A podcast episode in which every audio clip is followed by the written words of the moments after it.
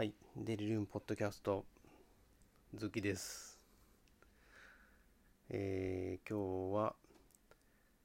Z サイドの2回目ということで、えー、後期忙しいです。えー、引っ越し終わったらしいですけども、今日もズーキーだけでいきたいと思います。はい。えーと、サルトデニスの続きの話をしようと思うんですけども、えーとですね、えーリスナーからですね、非常に眠いと。あのほぼですね、睡眠薬代わりに使ってもらってるみたいなので、えーっと、ちょっと出囃子でですね、ちょっと臨床の話もしようかと。臨床というかね、あの実例的な話も混ぜた方がいいんじゃないかということで、えー、っとですね、これはあのサウトデニスと関係ないんですけども、あの、家庭のところのね、継続性とか、さっきこの間の関係性が専門ですという回が非常にあの、えー、っと、再生回数多くてですね、えーなのでその関係性のところの、えー実際の、えー臨床現場での話をちょっとしたいかなと思いますが。あのーこれはですねえーっと割と若い女性なんですね。でも50歳ぐらいですかね。でえーっとなんか大怪我をされてですねそれ以降でこうペインクリニックとか通っていてでまあいろいろ体調悪いなっていう時にえー、と結局ですね、え専門家の方である膠原病というふうに診断されたんですね。ただですねあのやっぱりすごくいろんな皮膚症状であるとか痛みであるとかいろんな症状が出てきていると。で非常に体調が悪いということで何かのきっかけでですねまあもともとうちの患者さんじゃないんですけども、えーうち僕の外来に来られたということですね。それが1年ぐらい前だったかと思いますがでまああのパッと見ですね非常にこう、まあ、医療者ならわかるかと思いますけども不定収素の塊というかですね あのえっ、とまあちょっとネガティブなイメージをこう、えーね、あの感じるような方なんですね。これ医療関係の方分かりますかね？要はあの、この人のはなんかいろんな訴えがあるからね要するに時間がすごい取られちゃうってことですよね。うん、であの一般的に不定収素っていうのは診断が難しいですからあのとてもやっぱり医療者としても困っちゃうという、えーそういうところでネガティブな感情を持っちゃうってことですね。でですねまあその人来られて最初の人は忘れたんですけども、えー結局はですね今どうなってるかというと僕何も薬出してないんですけども話だけしにですね大体2ヶ月に1回ぐらい予約してくるんですね。でまあどういう経緯かと言いますとあのちょっとキーになったやっぱり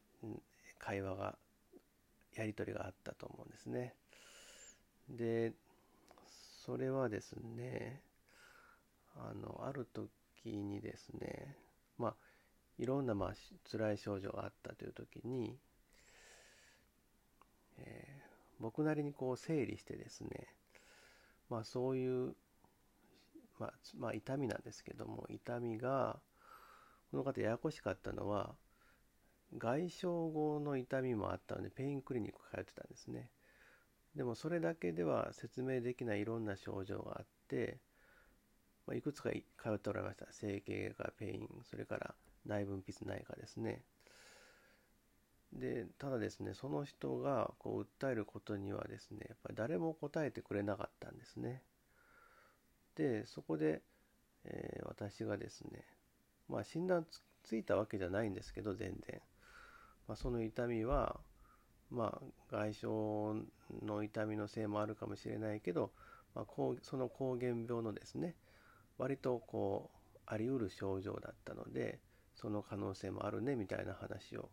するとですね、えー、まあそういうねあのそういうふうにこれこれが原因かもみたいに説明してくれたのは初めてだと。なのですごくこうなまあ治ったわけじゃないけどほっとしたって言い張ったんですね。納得してほっとしたと言ったんですよね。でまあそこに至るまではですね実は割とまああの 僕も時間は取ってたんですね。あのえっ、ー、と何と言いますか、えー、記憶に残っているのはこの方はですね実はその怪我をするまではですねすごく元気な人やったんですね。で病院なんかにはかかったことがなかったと。でも、まあ、いろんなことが続いて膠原病も診断されてもういつの間にかこんな風になっちゃったのがすごい辛いって言ったんですね。でまあまあちょっと話デーバイス長くなりそうなんですけど要はですねあのこの方とは1年のだけの関係なんですけどでもですねその人のいろんなこのこれまで歴史ですよね。コンテキストですね。とかまあこの人に対するとっての病ですよね。そういうのを聞くことであのこの方たった1年なんですけども何ていうんですかね関係性を築いたんですよね。この方の歴史を知って関係性を築いたということですね。であのテキスト僕もファミリーメディシンでも出てきましたけどあの家庭医っていうのは専門文化はしないんですけども病気に詳しくなることはあるんですね。で私の場合もそのこの方と関わる中で、えーと、このこのある抗原病についてすごい勉強したんですね。でそこで詳しくなっていったと。でそれはそれですごく楽しいんですね。この人が来るまでにこれをちょっと勉強して、これを言ってあげようとかになるんですね。そうすると、相手もこう、嬉しそうにするんですよね。で、あの、この方、正直最初は僕もストレスあったんですけど、今は楽しみなんですね。2, 2ヶ月1回ぐらいなんですけどね。うん、薬出出さないけど喋りに来るみたいなね。まあ、こういうのがあの何というか、えー、関係性が専門っていうことなんかなと思います。あの特に病気治療してるわけではないんですけど、えー、ね、あの専門家にかかるかかり方をアドバイスしたりとかねもろもろ相談に乗っているということでございます。ということでえ、っと出囃子にしては長かったですけども。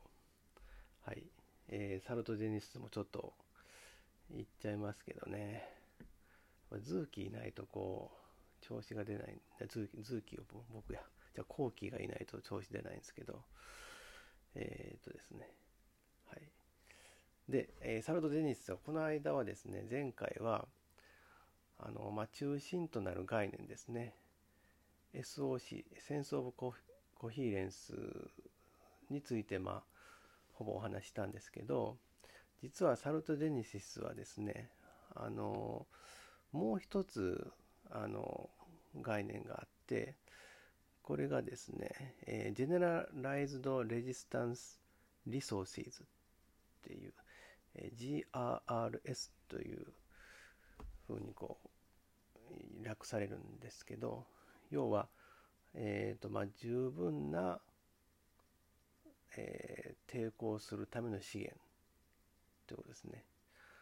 えー、つまりその、え、ー、と、まあ、SOC のところでですね、あの、こう資源を使えるという項目があったと思いますけども、要は、まあ、その人の中の精神的なものであるとか、まあひえーまあ、実際物質的なものであってもいいです。えー、その方の周りにあるものあるいはもっと遠くの環境にある、まあ、社会的な資源全部含むんですけど、えー、そういう、まあ、資源を持っているということですね。それがまず一つ、もう一つのあの重要なファクターになります。で、その GR、まあ、資源 GRRS と SOC との関係というのはですね、えー、その G、G、これ言いにくいな、GRS、えー、この Generalized Resistance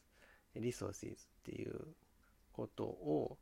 まあ、十分に持っている人。でさらにその使い方を学んだ人というのは次第にこう強い一貫性の感覚 SOC を身につけていくことができるということになります。なのであのその両方があの大事なんだよということになりますね。でえこういう話っていうのはあのどっかで聞いたことありますよね。あのそうそのオタワ宣言のところなんですけどえっ、と要はその SDH とかもそうですよね。でオタワ宣言っていうとえっ、と僕もちょっと空で言えないんですけど、えー、検索すると、えー、ヘルス日本ヘルスプロモーション学会のホームページが出てきますけども要はその、えー、健康のヘルス健康ヘルスプロモーションの定義ですよね、えー、オタワ宣言書で言われた定義というのが人々が自らの健康とその決定要因をコントロールし改善することができるようにするプロセスというふうに言ってますけどこれですよねまさに。人々が自らの健康と決定要因をコントロールし改善することができるようにプロセス。ね。このまあ決定要因とかいうのがまあこの SDS 的なもので、まあ、環境とかそういうまあ GRRS が入ってくると思うんですけどそういうものがあってそれらを自分でこう一定コントロールして健康に向かって改善していけるように進むということですよね。これって本当に GRRS を持ってあの SOC を身につけて健康に向かって進むというサルトジェネシスの、まあ、考え方と全く一緒なんですよね。でこれあのオタワ宣言にはね明記されてないらしいんですけども、えー、このえっ、ー、とアントノフスキーさんがですね実際にその、えー、WTO がこの、えー、オタワ宣言のあたりのディスカッションしてる時にそこに入ってですね、えー、あのキック・ブッシュさんとかと、えを前にですねプレゼンテーションなどしてたようですね。なのでやっぱりこのオタワ宣言にサルトジェニスあのアントノフスキーさんの考えが入っていたのは、まあ、まあ明らかであるようです。でこのアントノフスキーさんって本当にすごい人ですね。あの調べれば調べるほど。早く亡くなってるんですけどね。これあの皆さんあの大体家庭医なら見たことがあるあのほらヘルスプロモーションのあの川の絵あるじゃないですか。あの川の絵知ってますよね。なんか要はえー、っと川の絵どこだったかな。あの上流からこう下流に流れていってあの要するに上流というところでせき止めてヘルスプロモーションしないとあのあの何て言うかな。下の方であの病気をどれだけ治してもこうなくあのダメだみたいなね上流をせき止める方がもっと効率的だみたいなそういうあの絵があると思うんですけどあれをですね要はヘルスプロモーションのメタファーを作ったのはですねこのアントノフスキーさんですね1987年の論文で出てるんですね。でここでこうアントノフスキーさんが言われてる名言が、えーと、ストレスを避けたり川に落ちないように橋を架けたりするだけでは健康を促進することはできないと。その代わりに人々は泳ぐことを学ばなければならないと。ねこの泳ぐことっていうのがこれ SOC だと思うんですね。健康に向か向かってそのベクトルに沿ってこう頑張るっていうそういうのを学ばないといけませんよっていうこと言われてるとねだからこう思うとあんまりヘルスプロモーションってこの30年 あの原則はまだあんまり変わってないような感じなんでしょうかねとにかくこのアントノフスキーさんがすごいという話ですね。え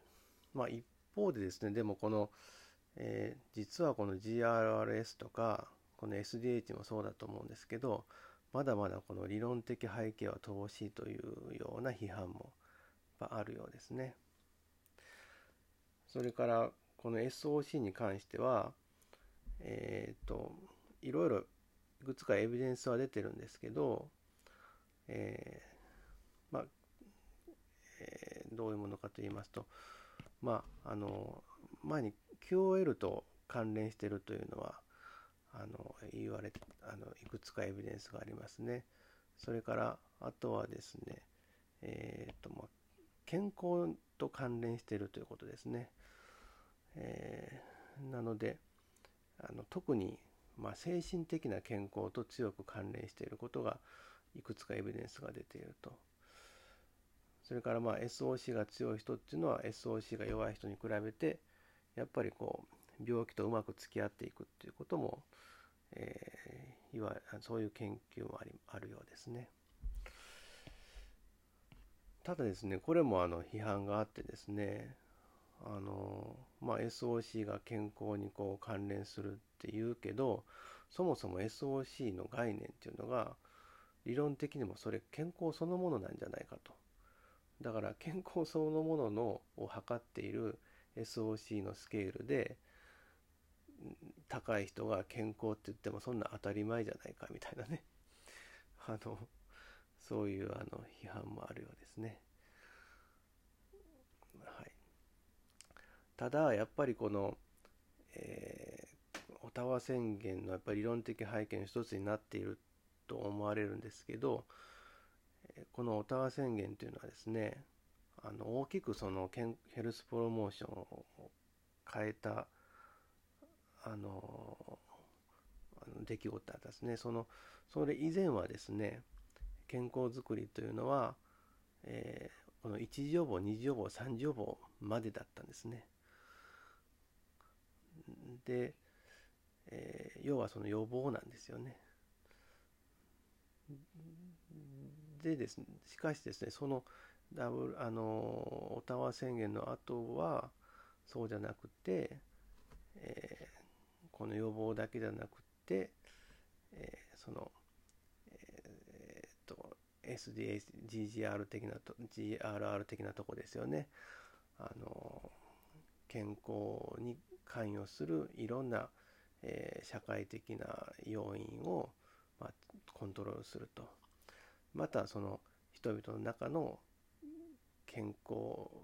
に関与する、えー、プロセスですよね SC SOC を、えー、コントロールするというところで大きくこう健康づくりを変えた出来事であったということですね。ということで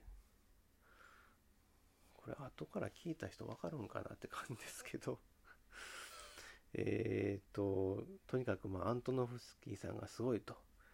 いう話でした。はい、切ります。